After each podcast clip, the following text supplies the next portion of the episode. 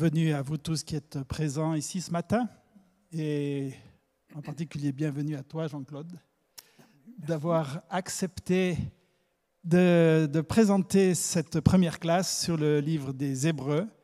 Juste pour les personnes qui sont présentes, il y aura donc euh, une sonorisation pour toute la salle. Par contre, si un groupe souhaite avoir euh, un échange avec de l'interactivité en petits groupes, vous pouvez utiliser la salle de parents, soit pour la classe de, Rodrigo ou d'Annie en particulier, car là, je, ne sais pas si une classe a été prévue. Pour les autres classes, étant donné les circonstances, je sais que les, les, moniteurs n'étaient pas là, et nous avons la chance d'avoir Jean-Claude pour, pour cela. Vous avez été très nombreux à, suivre, euh, à suivre l'introduction que Jean-Claude a fait il y a quelques semaines, et c'est l'occasion ce matin de reprendre certains éléments de l'introduction que Jean-Claude avait faite.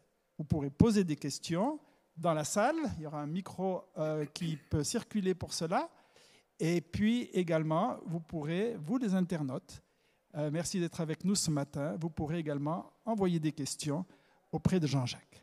Alors nous allons commencer directement sur ce thème donc de, de l'épître aux Hébreux. Mais je vais être corrigé sur ce que je viens de dire et nous allons commencer tout de suite dans le vif du sujet.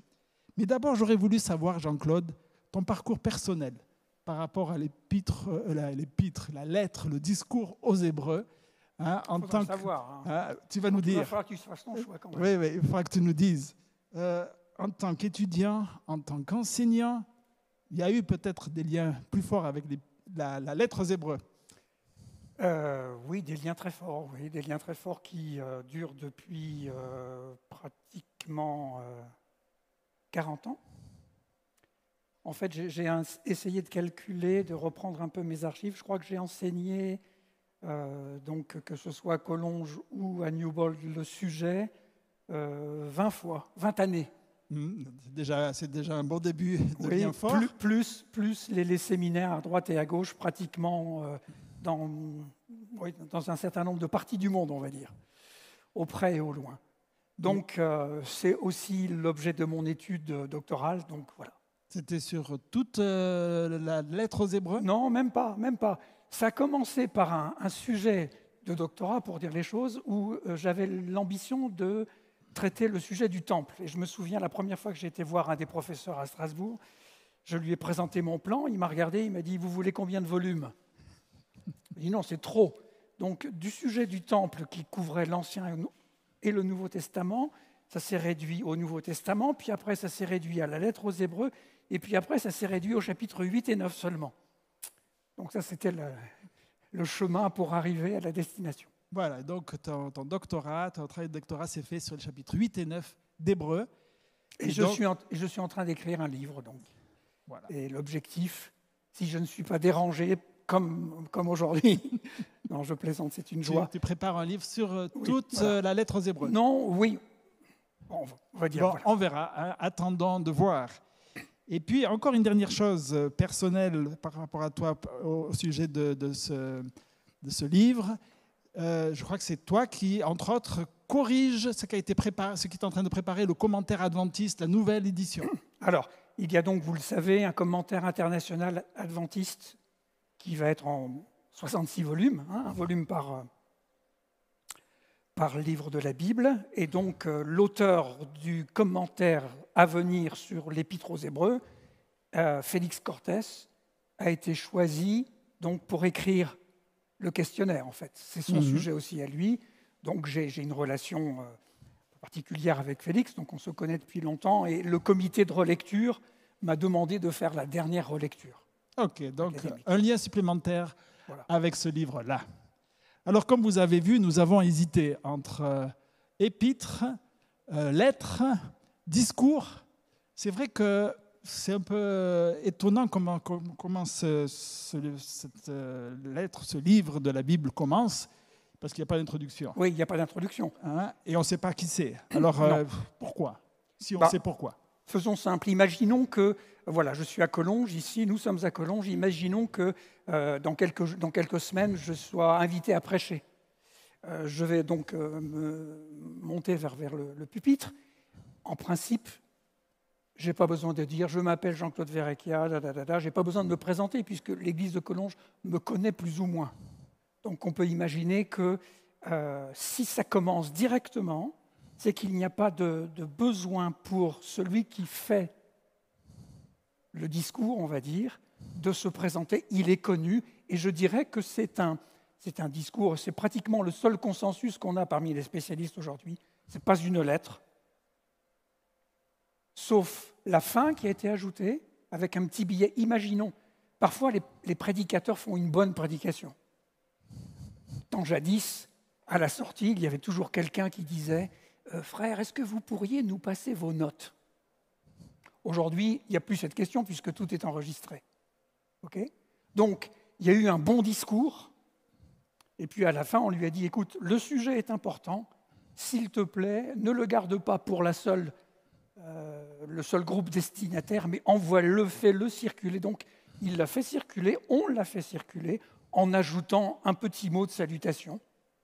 Euh, voilà, ceux d'Italie vous saluent, etc. Le petit billet d'envoi, comme on dit, qui est simplement euh, composé des derniers versets. Donc, en fait, c'est un discours, un sermon qui est devenu une lettre. Voilà. On, hésite entre discours ou sermon. Euh, le, guide dit, dit, sermon, je pense que c'est une, une bonne option. On dit que c'est le seul sermon de l'Église primitive, en fait, qui nous soit parvenu. Super. Et puis alors, tu faisais allusion à cet ajout à la fin. Et dans cet ajout, il est dit, je vous demande, mes frères, de supporter cette parole d'encouragement, car je vous ai écrit brièvement. Et donc, euh, est-ce que Hébreu, pour toi, euh, c'est une parole d'encouragement, d'exhortation? C'est vrai que ce terme est d'autres fois dans, le texte. Oui, alors j'aime pas le mot d'exhortation parce que c'est un peu vieillot et on ne sait pas ce que ça veut dire. Donc, euh, parole d'encouragement, ça dit bien ce que ça veut dire. Ça veut dire que derrière Hébreu, il y a un groupe qui souffre. Il y a un problème grave, il y a un problème majeur. Les temps, les temps sont vraiment très compliqués, douloureux, pénibles. Et donc, euh, le sermon, on va dire sermon pour simplifier, le sermon est là pour les encourager à traverser la période de crise ou à sortir de la période de crise.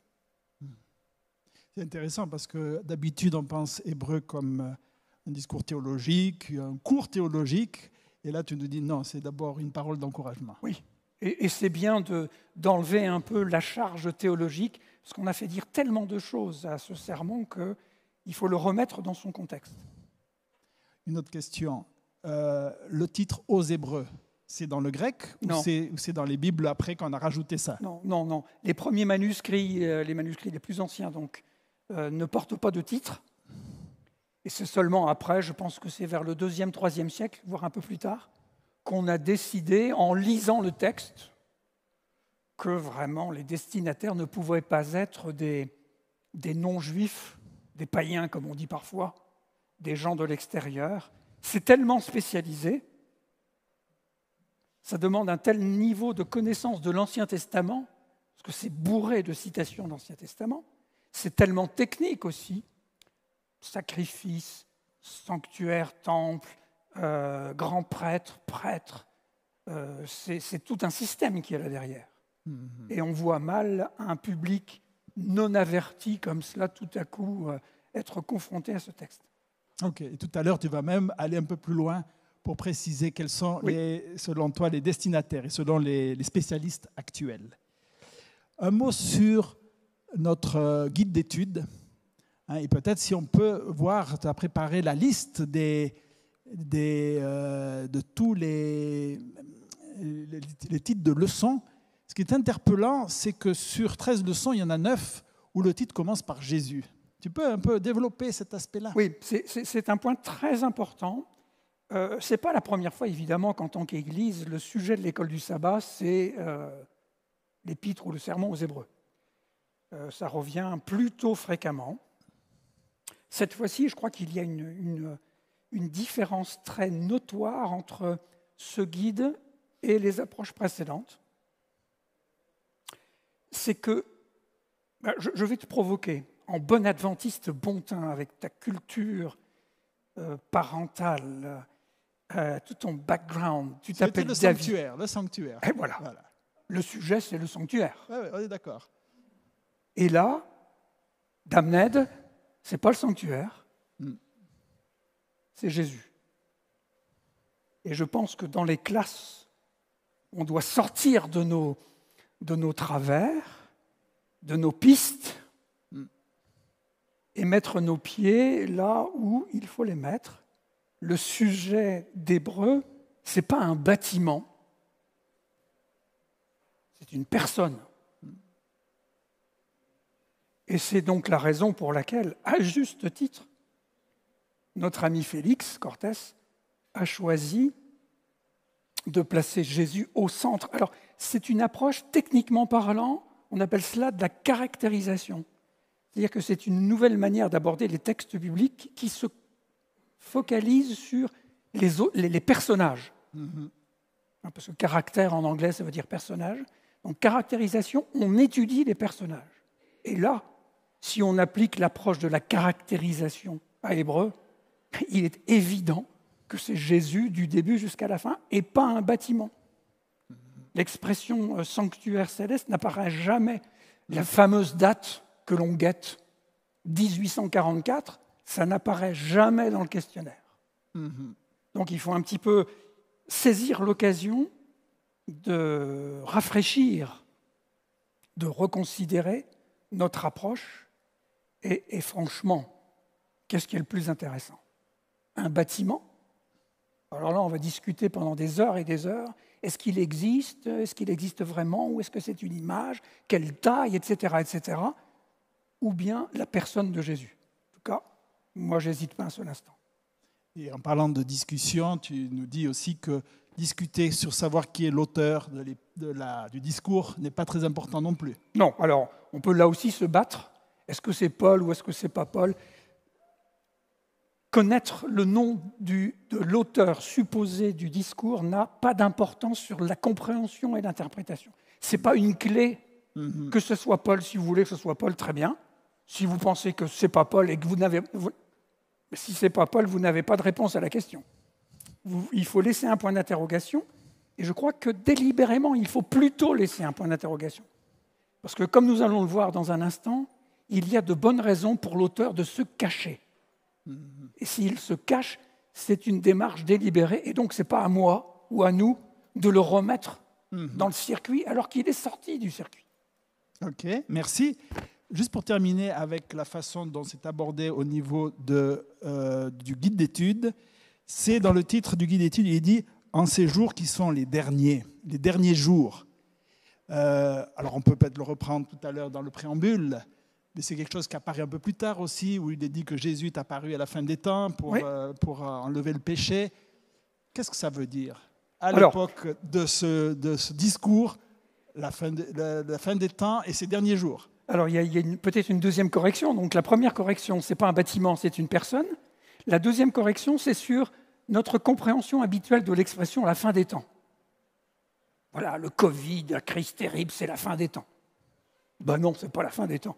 Parce que la fin des temps, ça a commencé déjà à Golgotha. Mhm. Le début du sermon, c'est la présentation de Jésus en tant que révélateur. Nous allons y revenir dans un instant. Et on dit là, ben voilà, avec Jésus qui parle maintenant, nous sommes à la fin des temps. Pour le Nouveau Testament, la fin des temps commence à Golgotha. Alors après, il peut y avoir des crises, évidemment, mais c'est une autre manière de voir les crises. Et, pour eux, c'est aussi une manière de dire, pour l'auteur, je sais bien que vous vivez des circonstances difficiles. Et donc, on, on- on va, s'o- on va s'occuper de vous pour que vous puissiez traverser cette, cette crise terrible. Donc en fait, tu nous dis que la fin des temps, les, temps, les derniers temps, ce n'est pas une date, mais une période. Exactement, exactement. Euh, il y a, il y a un, un- un fameux théologien qui a, qui a cru bon, et je crois que c'était une- pas une mauvaise idée, de découper le temps en trois. Il y a le temps d'Israël, pas besoin d'expliquer. Il y a le temps de Jésus, Mm. puis il ajoute un troisième temps, le temps de l'Esprit. Quand Jésus s'en va, c'est Mhm. l'Esprit. Et il dit à juste titre, euh, c'est le titre de son, de son livre d'ailleurs, euh, Jésus, c'est le milieu du temps. le milieu du temple, le centre, comme nous l'avons dans, le guide. Et dans le sermon, évidemment. Voilà, la, conclusion que, Jean-Claude nous a donnée, je vais déjà la, la citer, tu m'excuses hein, si je te coupe l'herbe sur les pieds. bon, après, je peux m'en aller, donc. Euh, Jean-Claude. Dix minutes. La, lettre aux Hébreux, c'est l'évangile. Oui. Hein. Et donc, hein, le, thème d'aujourd'hui, c'est étudier finalement l'évangile à travers la lettre aux Hébreux dans notre période de la fin des temps. Et si je peux ajouter une, petite, une petite euh, anecdote pour alléger un petit peu. Quand j'étais au, moment de, de, présenter ma thèse, j'ai soumis le manuscrit, comme c'est de coutume, à un des profs.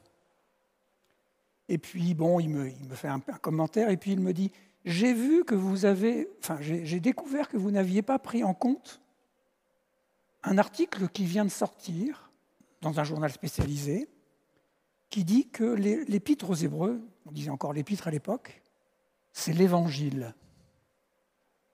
Je trouve cette formule excellente. Je tiens à vous préciser quand même que celui qui a créé cette formule, c'est un de vos collègues adventistes. Vous auriez pu le citer quand même. Il va publier un article la semaine prochaine, mais moi je l'ai déjà. Je ne pouvais pas le connaître, évidemment, mhm. mais c'est lui qui m'a dit, qui m'a référé à cet auteur qui est un Australien, qui s'appelle Norman Young et qui est un personnage extraordinaire dans l'Église aussi, qui a joué un rôle important, et qui a écrit quelque chose en disant finalement, hébreu, c'est l'Évangile. Donc c'est Jésus. Merci. Alors je vous rappelle que vous qui êtes dans la salle, vous pouvez poser des questions en levant la main. Et Étienne, de temps en temps, tu tournes la tête pour voir s'il y a des mains levées. Et puis vous, les internautes, eh bien, vous pouvez effectivement poser des questions et la question nous, nous viendra à l'écran. Alors, nous allons effectivement être à l'écoute. Hein, d'ailleurs, oui, dis-nous pourquoi ça te paraît important d'écouter autant que de lire. Parce qu'évidemment, nous n'avons pas la bande-son du discours. Hmm. Mais un discours, ça ne se, se lit pas, ça s'écoute. Et ça a été fait pour frapper l'oreille. Nous y reviendrons dans, quelques temps, mais ça a été fait pour frapper l'oreille. Donc il faut, être attentif à tous les indices, les indices sonores qui sont dans le texte. Et euh, peut-être que je, vais faire un petit exercice. Je vais lire je vais lire les premiers versets, puis ça nous introduira puisque c'est ce que mm. nous allons étudier. Et je vais lire d'une certaine manière, en forçant le trait, et je vous demande de prêter l'oreille à ma lecture. Après avoir autrefois, à bien des reprises et de bien des manières, parlé au Père par les prophètes, Dieu nous a parlé. Voilà, donc on a entendu que tu as souligné l'épée. Ça s'appelle une allitération. Alors le miracle, c'est que ça, ça fonctionne en français et que ça fonctionne aussi en grec. D'abord en grec, et ça fonctionne en français. Et quel était le, but de ce procédé? C'est que quand vous faites des allitérations, vous dites que vous vous marquez. Il ne faut pas oublier que nous avons des moyens techniques fantastiques. À l'époque, une fois que le sermon est terminé, c'est comme, comme, nos sermons aujourd'hui. Exact. Exact. Donc, il faut pouvoir marquer, utiliser des, techniques, entre autres la littération, pas seulement la littération. Mais on dit, tu vois là, et rien qu'en lisant, je suis sûr que maintenant, même en fermant les yeux sans lire le texte, vous pouvez répéter ce que j'ai dit. Parce que, alors, il y a eu des P, donc il y a eu, il y a eu père, il y a eu parler, il y a eu prophète, il y a eu part. Vous reconstituez le texte. Vous reconstituez le texte. Et on va voir d'autres indices par lesquels le texte, il faut favoriser sa mémorisation. Il faut qu'en rentrant chez moi, je puisse raconter à ceux qui n'étaient pas ici, il a dit quoi le prédicateur? Ben, je, vais, je vais répéter la mémorisation. C'est important. Alors venons-en à l'étude de ces quatre premiers versets du livre. Je le relis, hein, et vous avez vu un chef-d'œuvre comme mise en bouche. Après avoir autrefois, à bien des reprises et de bien des manières, parlé au Père par les prophètes, Dieu nous a parlé en ces jours qui sont les derniers, par un Fils, qu'il a établi héritier de tout et par qui il a fait les mondes. Lui, le rayonnement de sa gloire et l'expression de sa réalité même, soutenant tout par sa parole puissante. Après avoir fait la purification des péchés, il s'est assis à la droite de la majesté dans les hauteurs, devenu d'autant supérieur aux anges qu'il a hérité un nom plus remarquable que le leur. C'est long, hein? C'est long et on n'a que euh, trois quarts d'heure qui nous restent. C'est long et en plus, j'ai vu que tu manquais de souffle. Oui, oui, effectivement. Mais c'est bien. Mais ça, ça encore, ça fait, par- ça fait partie de la technique. Au début, il faut marquer le territoire. Et une longue phrase, lourde comme cela, elle dit déjà pratiquement tout ce qui va suivre. Ce qui est intéressant, c'est la richesse, le condensé. On annonce le sujet. En- en- entre parenthèses, dans certaines universités, pas adventistes, hein, universités ou dans les, dans les facultés de lettres classiques où on étudiait le grec, cette phrase était parfois prise comme exemple de la plus belle phrase jamais écrite en grec. Pourquoi? Qu'est-ce qu'elle a de spécial La manière dont elle est construite, la, la- la densité des thèmes, les allitérations. Bon, après, il y a d'autres techniques qui sont cachées dans le grec, mais on va, on va- on va faire de la technique. Mais, c'était considéré comme, c'est considéré comme une phrase exemplaire, et qui est longue. Tu vois, tu, tu as besoin de, tu as besoin de remplir tes poumons pour et, et- et tout donner. Et justement, les allitérations vont t'aider à, à- à sortir un peu le souffle. Alors, les thèmes qui sont dedans, il y en a plusieurs. Le premier thème, c'est le thème de, de la révélation. Dieu parle par le Fils. C'est en soi déjà une réponse à la question de l'auteur. Si maintenant Dieu parle par le Fils, qui suis-je, moi, l'auteur du sermon, pour me mettre en avant? C'est pas moi qui parle. C'est Dieu qui parle et c'est le Fils qui parle. Donc, soit j'u- j'usurpe ma fonction et je prends la place et je me mets en avant, ou bien je suis serviteur de cette parole et donc je m'efface. Qui je suis, mon expérience, ça n'a absolument aucune importance. Et je dirais même que notre préoccupation éventuelle sur qui est l'auteur, elle est contre-productive. Parce que je remets un auteur alors que l'auteur, il s'est caché. Alors laissons-le cacher et mettons en évidence ce qui est dit là, c'est Dieu qui parle par le Fils. Alors, vous voyez que, en fait, on montre bien qu'il y a un changement de période, il y a un changement de style. Dieu, il a parlé autrefois, donc c'est dans le passé. Il a parlé, je, je lis le texte de loin, il a parlé à bien des reprises, donc bien des reprises plusieurs fois dans le temps, de bien des manières, c'est-à-dire il a parlé par les psaumes, il a parlé par les prophètes qui vont être mentionnés, il a parlé par les histoires, livre de Josué, livre de Samuel. Donc il y a bien des manières que Dieu a utilisées pour parler, mais maintenant, en ces temps qui sont les derniers, donc on change de période, on entre dans les derniers temps, il parle par le Fils. Alors, selon les traductions, c'est le fils ou un fils? Alors, euh, c'est un Fils. Un fils. C'est ça. Je ne sais pas si ça fait Je- une différence. Enfin, dans, dans la, dans NBS, c'est un, un fils, effectivement. La NBS a toujours raison, non, c'est pas vrai. Euh, donc, Alors, euh, vous savez que Jean-Claude a participé pour la NBS. Je ne sais pas si c'est pour les Hébreux, d'ailleurs, que tu as participé. Bah oui. Ah, d'accord. C'est-à-dire, qu'est-ce que tu as fait dans la NBS pour les Hébreux? Euh, essentiellement l'introduction, le découpage des, des chapitres. Donc, c'est toi qui as écrit l'introduction de la NBS Oui. D'accord, ok. Et puis, euh, et puis donc l'or- l'organisation avec les sous-titres, etc.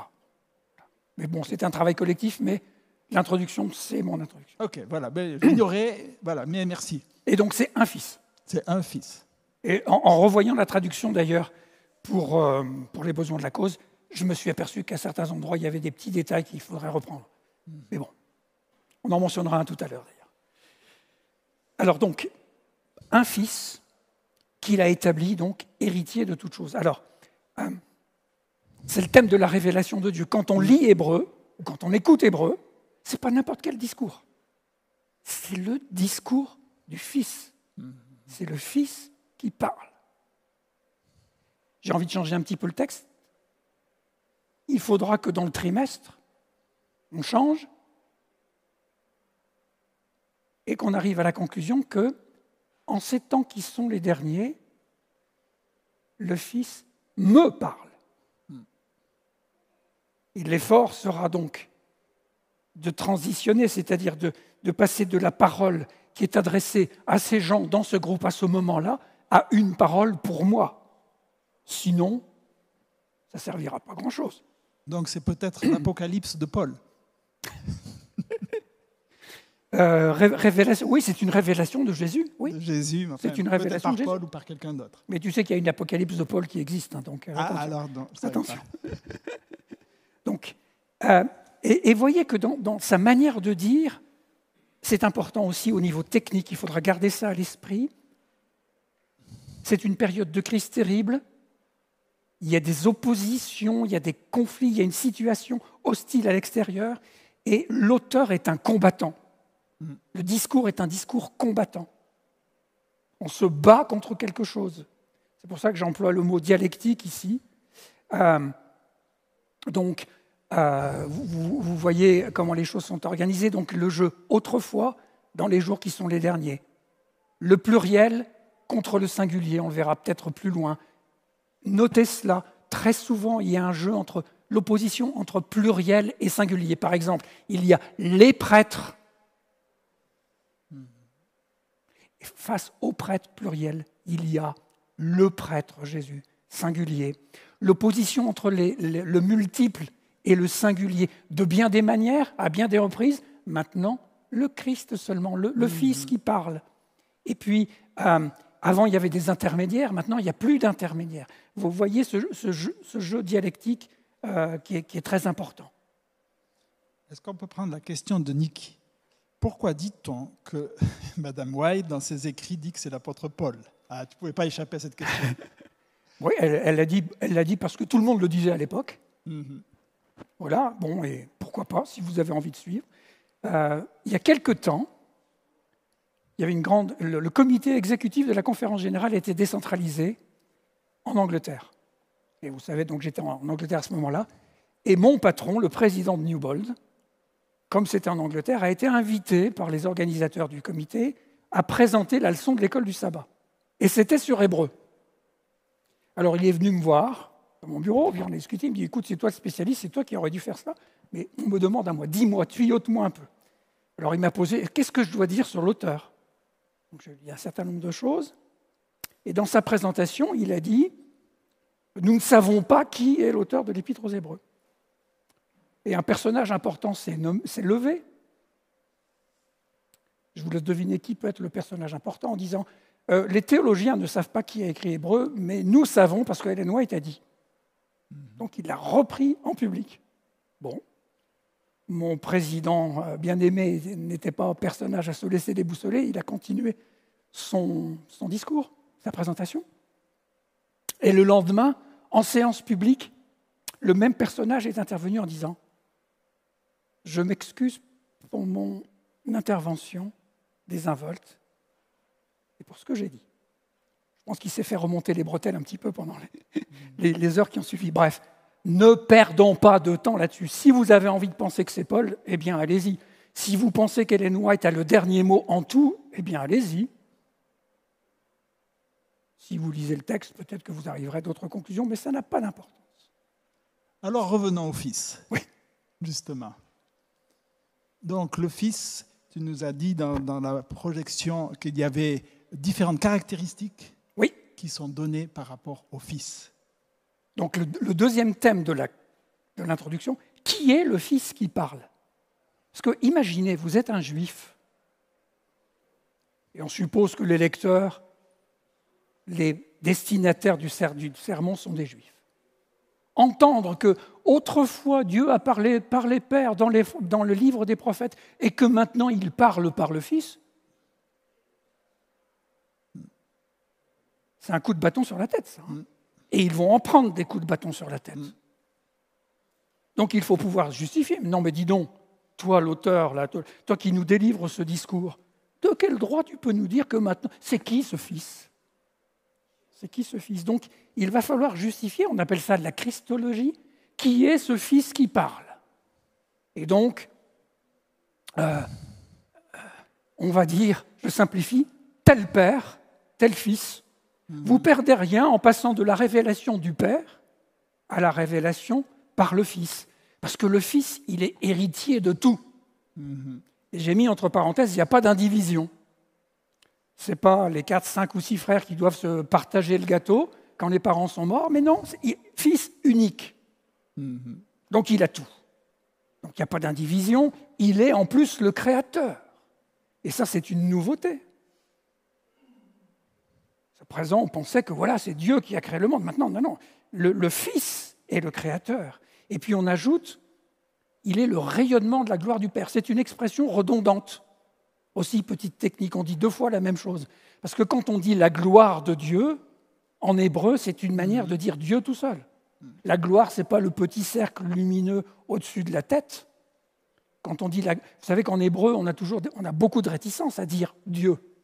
Donc on emploie toutes sortes de, de circonvolutions pour éviter j'ai vu ta gloire. Ben non, je t'ai vu. Et quand on dit donc rayonnement de la gloire, on dit deux fois la même chose. Lui, c'est Dieu. Et puis on dit, il est l'expression de sa réalité même. Il est encore parole puissante. Alors notez bien, parole puissante. Ce qui est important dans Hébreu, c'est que ce n'est pas le domaine, ce n'est pas le règne de l'écriture. Parce que l'écriture suppose des intermédiaires suppose une absence. Si j'écris à quelqu'un, c'est parce que je ne suis pas en présence de cette personne, généralement. Là, c'est la parole puissance, et une parole, ça s'écoute. Je reviens là-dessus. Et puis, il est supérieur aux anges. À l'époque, il, y avait bien des, des groupes, y compris à l'intérieur du judaïsme, pour lesquels les anges étaient des personnages très importants, qu'il fallait vénérer. Alors il n'y a pas de culte des anges derrière les, destinataires des Hébreux, mais quand même, si ce fils est, tellement important, il, doit être en maîtrise de ces anges qui sont, quelque part dans le ciel. Pour revenir à la notion de créateur, il est dit qu'il a créé les mondes. Qu'est-ce que ça veut dire? Et, la note NBS dit aussi ça peut être les âges. Oui. Alors, comment Alors, mettre ces, deux termes ensemble Oui, je ne crois, je crois pas qu'il faut qu'il faille tirer beaucoup sur le fil, là. C'est création universelle, on va dire. Mhm. On ne va pas en dire plus. Hein. Pas dire qu'il y a d'autres mondes, peut-être. Bon, ça, on n'en sait rien du tout. Et ce n'est pas le sujet d'hébreu, disons. Hein. C'est la maîtrise, parce que le, mot en grec, il, est au pluriel. Donc voilà, les mondes. Voilà, Mais, il, a, il, a, créé une pluralité mais on sait pas oui, Tu, peux éventuellement dire ça, mais je ne mhm. tirerai pas beaucoup sur cet argument-là. D'accord. Alors, Irène, pourquoi Ah oui, donc c'est lettre aux Hébreux et non lettre aux Juifs? C'est pas la même chose? À des périodes différentes. À des périodes différentes. Euh, une de mes collègues à Newbold était très, très à cheval là-dessus. Les Juifs, ça n'existe pas beaucoup, ça n'existe pas dans l'Ancien Testament. Mhm ce sont les Hébreux. Mm. Et puis après, à un certain moment, je simplifie un peu, ça passe aux Judéens, puis ça passe aux Juifs. Donc, ça ne peut, pas être... Euh, on, a choisi de dire aux, Hébreux. Je pense que c'est mieux que de dire euh, aux Juifs. Parce que Juif, ça correspond beaucoup plus à une, lecture d'aujourd'hui, à une classification d'aujourd'hui. Mm. Puis ça peut, ça peut avoir une connotation négative aussi. Voilà, et puis pour Irène, dans un petit moment, on va reparler justement des destinataires potentiels. Donc, on continue. Maintenant, ce fils qui était mis, élevé au plus haut des cieux, si je puis dire, pour parler comme les, comme les musiciens, qu'est-ce qu'il fait? Eh bien, on le présente comme celui qui a fait la purification des péchés et qui s'est assis à droite de la majesté dans les hauteurs. Alors tu vois, peut-être c'est déjà une petite réponse à ta question sur les mondes. Mm. Toi, on dit pas, on dit pas le ciel, on dit les hauteurs. Mm. C'est quelque chose euh, de pluriel, et puis qui ne désigne pas un lieu précis. Et, de, mystérieux en soi. Mm-hmm. Hein. Alors, donc, si je dis que il a purifié les péchés,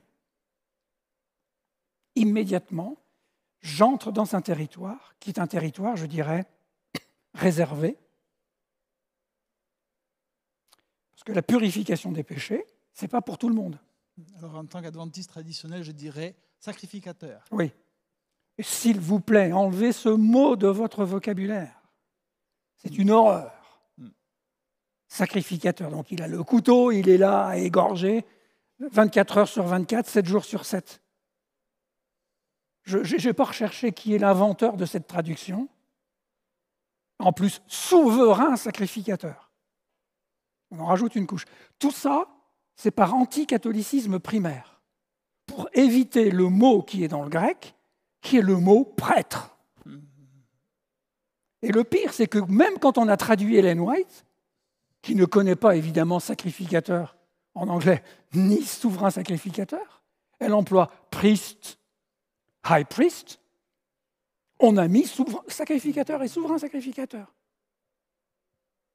S'il, y a une petite chose à gagner, au moins ça. Donc, on entre sur le terrain du grand prêtre, parce qu'il n'y a que le grand prêtre qui peut faire purification des péchés. Donc, première surprise, parce que, attention, il va falloir justifier cela, hein, que l'office est impliqué dans la purification des péchés, parce qu'on met, les pieds non seulement, on a en face de soi le, grand prêtre, mais on, a aussi en face de soi un rituel, qui est le jour de l'expiation, ou le Yom Kippourim, comme, on dit en hébreu. Et ça, ça ne se manipule pas n'importe comment. Il va falloir, s'il fait la purification des péchés, donc s'il est, est présenté comme un grand prêtre, là, c'est une présentation, vous voyez, elle est habile, elle est en creux. On ne dit pas, on ne met pas toutes les cartes sur la table. On dit simplement le résultat de la fin des courses. Il a fait la purification des péchés. Il y a déjà suffisamment de grains à moudre ici. Vous avez noté le temps du verbe? Au passé. Au passé. Autrement dit, la purification des péchés, la purification de mes péchés, il y a du boulot. La, purification de vos péchés, malheureusement, il y a autant de boulot pour vous que pour moi. Pas vrai? Je vous vois sourire. Ben oui. Il y en a deux qui, qui acquiescent. Trois. Bon, on ne va pas faire le tour. Merci aussi là-bas. Donc il y a du boulot. Oui, mais mes frères et sœurs, faut remettre les pendules à l'heure. Et c'est bien de remettre les pendules à l'heure le 1er janvier de l'année. Ce travail de purification des péchés, c'est pas à venir, mais c'est fait.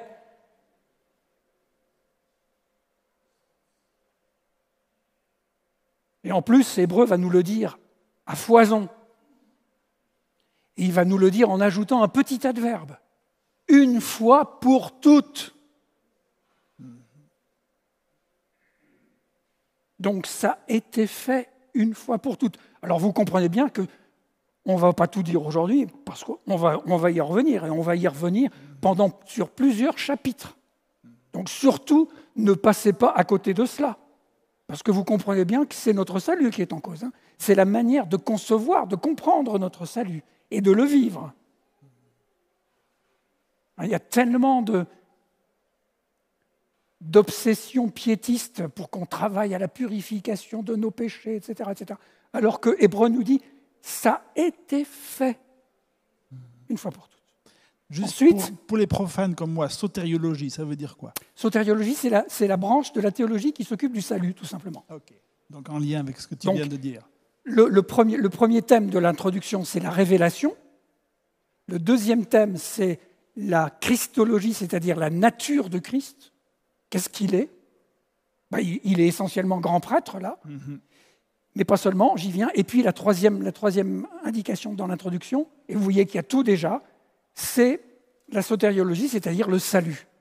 Il manque juste une partie qui n'est pas annoncée, mais qui sera les derniers chapitres, en particulier le chapitre 13, qui est un chapitre fantastique, parce que, comme je l'ai dit la semaine dernière, c'est un chapitre qui présente le plan d'action, une- éthique, et je dirais que c'est une éthique pour le 21e siècle, qui est fantastique.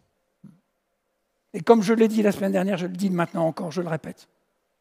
Puisque notre salut est assuré, ce n'est pas le moment de se contempler le nombril.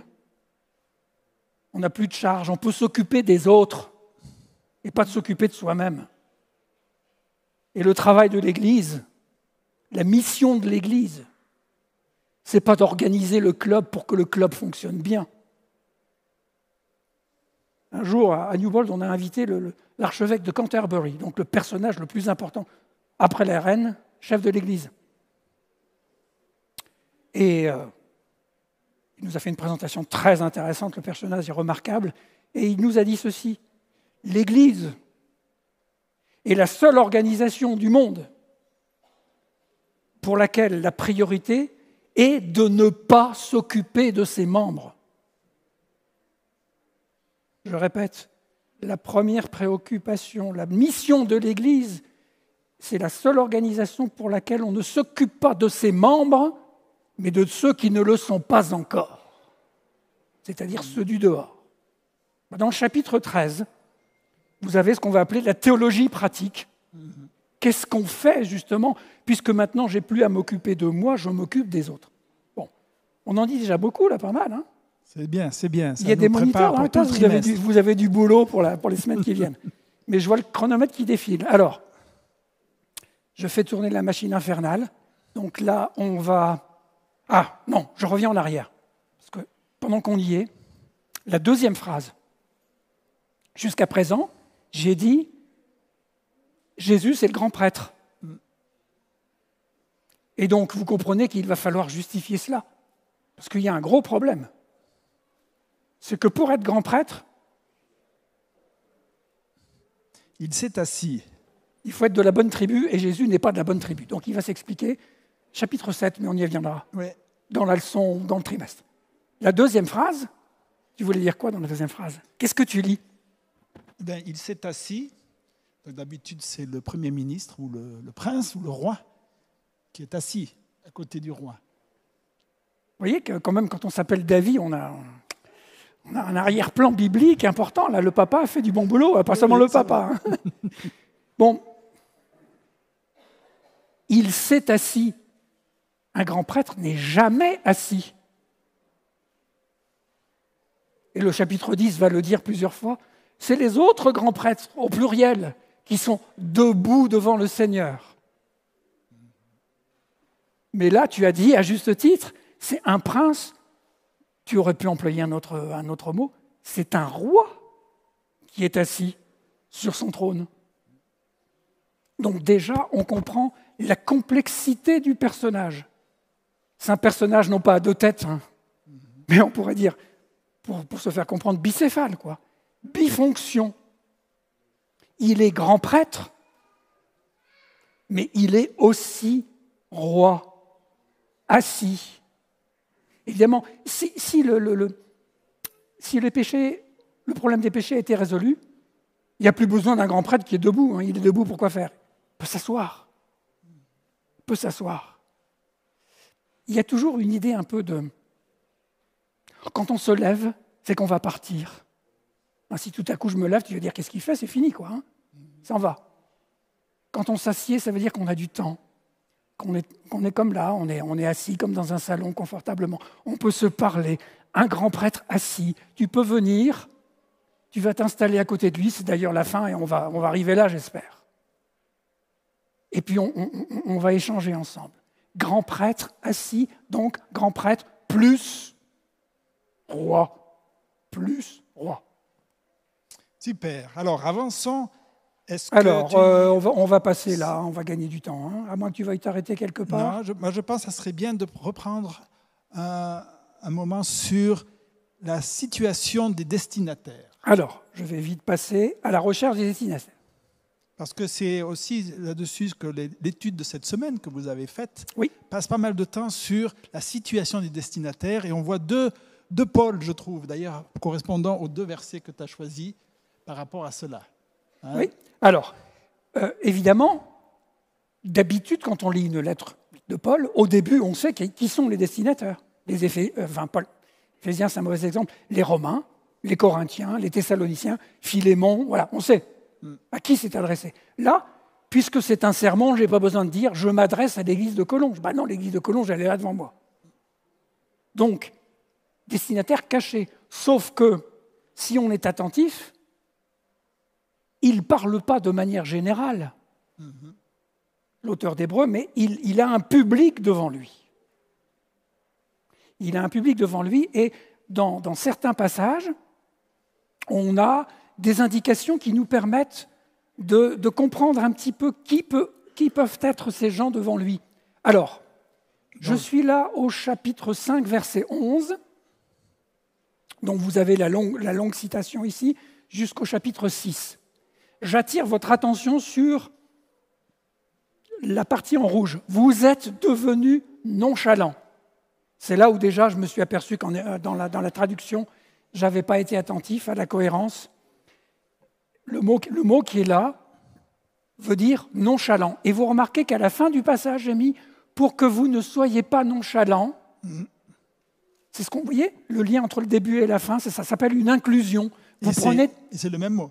C'est le même mot, exactement. Alors que dans la traduction, à la, première fois, c'est pas le même mot. Je me suis j'ai été euh, inattentif. Donc, lisez bien. Vous êtes devenus nonchalants langage courant des jeunes, flagada, floppy un peu quoi. Alors que vous devriez depuis le temps être des maîtres. Alors ça c'est important. Le mot qui est utilisé là pour maître en grec, didaskaloi.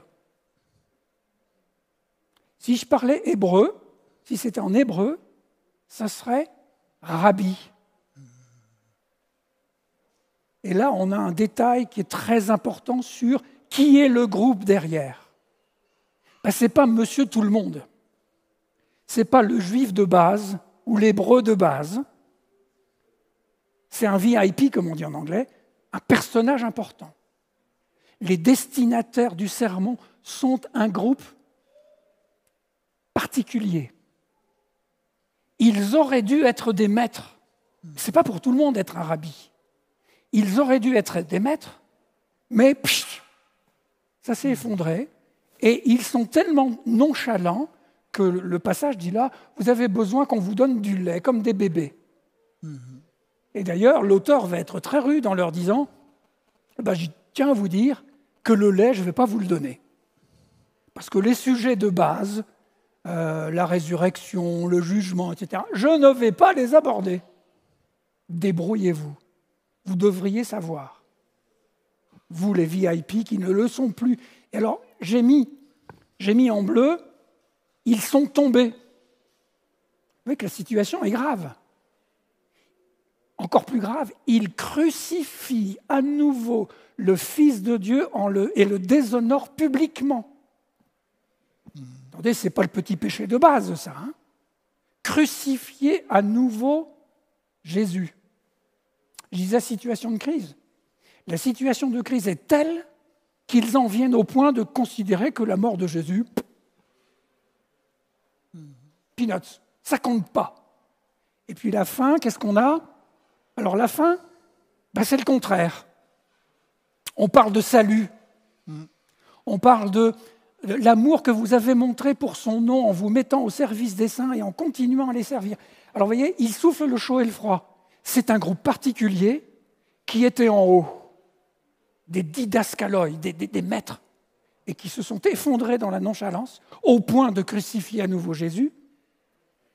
Et il termine en disant, mais attendez, j'espère que vous n'allez pas en rester là, parce que si, si vous continuez dans votre nonchalance, eh bien, ça va vraiment être très grave. Ça, c'est le chapitre 5 et 6. Mais il y a un autre passage au chapitre 10 qui est en parallèle et qui nous dit d'autres choses. Après, après avoir été éclairé, vous avez soutenu un grand et douloureux combat. Grand combat, grand combat, c'est presque synonyme de guerre. Hein. Et puis ensuite, douloureux combat. Mm-hmm. Donc ça a été pénible. Et puis ensuite, on dit, vous avez été livré en spectacle, exposé aux insultes et aux détresses. Donc, dans nos termes, on va dire, ils ont été persécutés. Ils ont été persécutés. Puis ensuite, on dit, sensible au sort des prisonniers, vous avez accepté avec joie qu'on vous arrache vos biens. Ils ont été spoliés de leurs biens. Ils ont tout perdu. Ils ont été insultés. Donc, je résume un groupe particulier. J'ai dit des VIP, des gens qui étaient normalement au sommet et qui se sont effondrés. Des gens qui ont perdu leurs biens, des gens qui ont éventuellement été enfermés, des gens qui ont été insultés. Mais à cause de la crise, une crise terrible, ils en sont au point de crucifier à nouveau Jésus.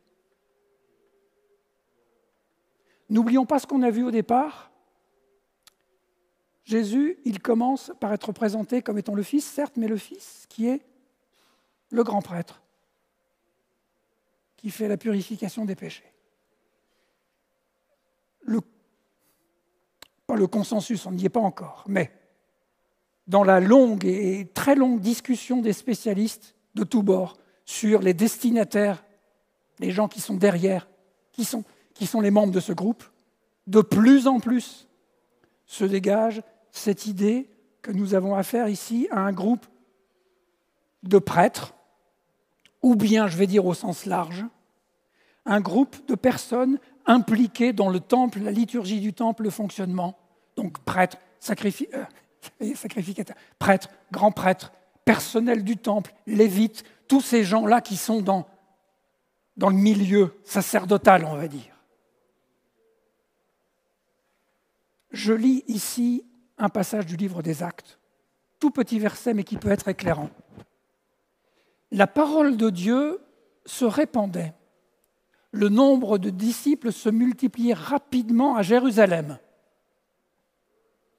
Et une grande foule de prêtres obéissait à la loi. Pas quelques-uns, une grande foule de prêtres. Dites-moi, est-ce qu'on en entend parler dans le, livre des actes? Absolument pas. Grande foule de prêtres, donc des, VIP. Hein. L'Église primitive fait comme s'il n'existe pas. Alors vous imaginez, vous avez vécu toute votre vie, parce qu'on est prêtre de naissance, hein, on le devient, oui, euh, mais on appartient au bon groupe. Vous avez baigné dans l'atmosphère du temple avec le faste, avec le rituel, avec les trompettes, avec la liturgie. Enfin, c'est tout un, c'est tout un système, quoi. Hein. Vous devenez disciple de Jésus, et là, vous devenez totalement incognito. En plus, parce que vous êtes devenu chrétien, vous êtes insulté par vos pères, vous êtes méprisé, vous êtes privé de tous vos biens, vous êtes éventuellement bastonné, vous n'avez plus rien. Et vous voyez l'Église dirigée par des pêcheurs, à la ligne, hein, pas des pêcheurs pêcheurs, mais artisans pêcheurs. Vous voyez, une Église catastrophe, pardon mes sœurs, hein, avec des femmes partout, quoi, en position dominante. Et vous, rien. Et on peut comprendre. Hein Est-ce qu'on a suffisamment de souplesse d'esprit pour imaginer un évêque de l'Église catholique s'ouvrir au message adventiste et nous rejoindre? Vous imaginez cela? C'est arrivé quelquefois. Hein vous imaginez là, il vient. Vous imaginez la, commission de nomination. C'est un pratiquant euh, célèbre de la commission de nomination, j'imagine. Hein. tu, vas, tu vas lui proposer un poste? Vous avez vu la tête? Probablement, ça sera en fonction des dons. Moi, je ne te crois pas. je ne te crois pas parce que je ne le ferai pas. Non, mais tu, tu, vas peut-être lui donner un poste, mais tu vas dire euh, est-ce qu'on est sûr que, oui, peut-être on va l'envoyer à la FAT pour qu'il vérifie quand même un petit peu On va demander à Gabriel Monet de donner son avis avec le conseil de la FAT. Et on va lui poser un questionnaire avec un certain nombre de questions pour voir s'il est bien, si vraiment il a bien compris. Quand même quelques réticences. Hein Écoutez, j'invente rien. Qu'est-ce que l'Église primitive a fait avec Paul? Eh ben, Elle l'a jeté.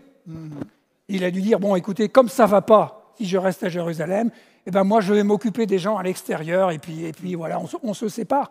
Parce que, évidemment, et le texte le dit, quand Paul arrivait pour prêcher l'Évangile dans certains endroits, non, mais attendez, vous vous souvenez pas, c'est le mec qui... Donc, tous ces prêtres-là, zéro. Et en plus, j'ajoute quelque chose. C'est que quelle que soit la période à laquelle le sermon a été prononcé, il faut entrer dans notre tête les circonstances spéciales. Depuis l'année 66 jusqu'à l'année 72-73, Jérusalem et Israël est en guerre. Une guerre terrible, on appelle ça la seconde révolte juive. Non, la première, pardon. Selon Flavius Joseph, Combien y a-t-il eu de morts dans cette période? Plus d'un million de morts. Selon Tacite, l'historien romain, combien de morts? Il revoit un peu à la baisse 600 000. Non mais vous imaginez? 600 000 morts. Quel est le théâtre des combats? Essentiellement Jérusalem, et plus précisément l'esplanade du Temple. Si nous pensons que pendant cette période, le rituel fonctionnait gentiment, etc. Non, pas du tout.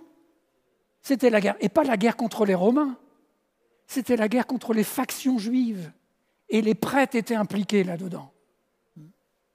Et ça, il n'y avait plus de grands prêtres en fonction, on ne pouvait plus fonctionner normalement. Le jour des expiations, tu parles. On ne peut pas la plupart du temps, parce qu'on se massacre à tour de bras. Et puis vient le drame terrible, l'incendie de 70. Le temple est détruit, la ville est brûlée, enfin, partie de la ville est brûlée. Est-ce que vous pensez que pour les Juifs, pardonnez-moi pour, une, période si dramatique d'employer une expression un peu triviale, c'était la fin des haricots? Ça y est, le temple est détruit, c'est la fin de tout Pas du tout. Ça, c'est notre lecture chrétienne. Mais pour les Juifs, le temple a été détruit. Ben, Ce n'est pas la première fois. Il a déjà été détruit. Est-ce que c'était la fin? Mais pas du tout, on a reconstruit. Donc on va repartir. Imaginez, vous êtes prêtre devenu chrétien, qui avez vécu cette période vraiment terrible. 70, le temple est détruit, et au lieu d'être le désespoir, c'est la petite lueur d'espoir. Et si ce n'était pas le signal du Seigneur pour qu'on reparte à zéro Et vous savez, on a des textes maintenant qui nous disent que pendant la nuit, après la destruction du temple, on venait en cachette et on faisait des sacrifices. Et on se disait, on va repartir. Et puis il y avait des textes bibliques. Qu'est-ce que dit Ézéchiel? Un projet de temple. Tous les plans sont là, on va reconstruire. Et le Messie va être là. Et on remet tout. On a l'ambition de remettre le système en route. Et quand on remet le système en route à l'ancienne, c'est la grande tentation de nos amis, là, les VIP. Quand on remet le système en place, eh ben c'est comme si on crucifie Jésus à nouveau. Alors, Hébreu leur adresse ce message. Non, non, ça ne se passe plus à Jérusalem. La seule Jérusalem dont on parle, c'est la Jérusalem céleste à la fin. Ça ne se passe plus ici en bas, et vous noterez bien encore cette opposition dont je n'ai pas parlé jusqu'à présent, le jeu entre en bas et en haut, sur la terre et dans le ciel. plus le pluriel, les prêtres, un seul prêtre, grand prêtre, plus la répétition. Non, ça a été fait une fois pour toutes. Mais si vous ne tenez pas à cela, alors, pour reprendre un des thèmes qu'on n'a pas eu le temps d'aborder, vous n'entrerez pas dans mon repos, chapitres 3 et 4, 4 et 5. Aujourd'hui, il reste un repos pour le peuple de Dieu. Ben, il faut rentrer dans le repos. Il invite l'épître aux Hébreux, le message du sermon aux Hébreux. C'est cette invitation à entrer dans le repos. Et entrer dans le repos, c'est cool. C'est l'évangile. On entre dans le repos. Ça défile là. Ça défile. Si tu, si tu permets, je vais prendre une, une chose qui n'est pas dans. Oui, oui. Je dirais que euh, Jean-Claude nous a préparé toutes sortes de clés pour approfondir le texte, pour mieux voir les messages essentiels. Vous les trouverez en grande partie dans l'introduction qui est déjà sur YouTube. On te laisse faire la conclusion. Je vais prendre euh, une image aéronautique. Une fois de plus. Il y a eu, euh, Boeing contre euh, Airbus il y a quelque temps. Eh ben, on, va, on va rester dans, le, la même. Quand on est en avion, il y a le décollage, il y a le vol, et puis, heureusement, il y a la période, la fin du voyage. En termes techniques, ça s'appelle l'approche. Et si vous devez retenir qu'un verbe d'hébreu, c'est au chapitre 10. Approchons-nous maintenant. Alors, il y a l'approche. Et on descend, et on descend, on descend. En hébreu, c'est le contraire, on devrait monter. Hein. Mais retenez, l'approche. L'avion descend, descend, puis on commence à, on voit le Jura, puis on voit le lac, et puis, et puis on voit la piste.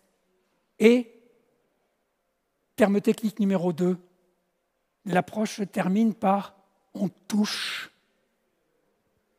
Les pilotes disent on a touché à 10h27. On a touché à 10h27. Puis après, il reste une dernière phase. Il y a le roulage, en taxi, comme on dit, et on arrive au bloc. En termes Le bloc, c'est là où on arrête les moteurs, on est arrivé à l'aéroport, on est connecté. Ben, ça, c'est tout hébreu, mes amis, et c'est l'évangile. Je te. Je m'approche. Je m'approche, puis après, je touche le Seigneur. Et après, il me dit ben, en fait, tu es arrivé à la maison. C'est un chemin, un chemin, un itinéraire en 13 semaines. Si à la fin, oui, si vous avez mal discuté dans vos classes, si vous avez mal préparé votre sujet, vous allez voler ad éternam. Sauf qu'un jour, vous serez à court de carburant et vous allez vous cracher. Moi, le seul souhait que j'ai, c'est que dans trois ou quatre ans, on ne nous ressorte pas un questionnaire sur l'épître aux Hébreux, qui voudra dire qu'on a volé, on a volé, mais il n'y a rien qui s'est passé. Alors mes amis, approchons-nous au point de toucher le Seigneur. L'histoire de la femme qui a touché et puis sa vie a été changée.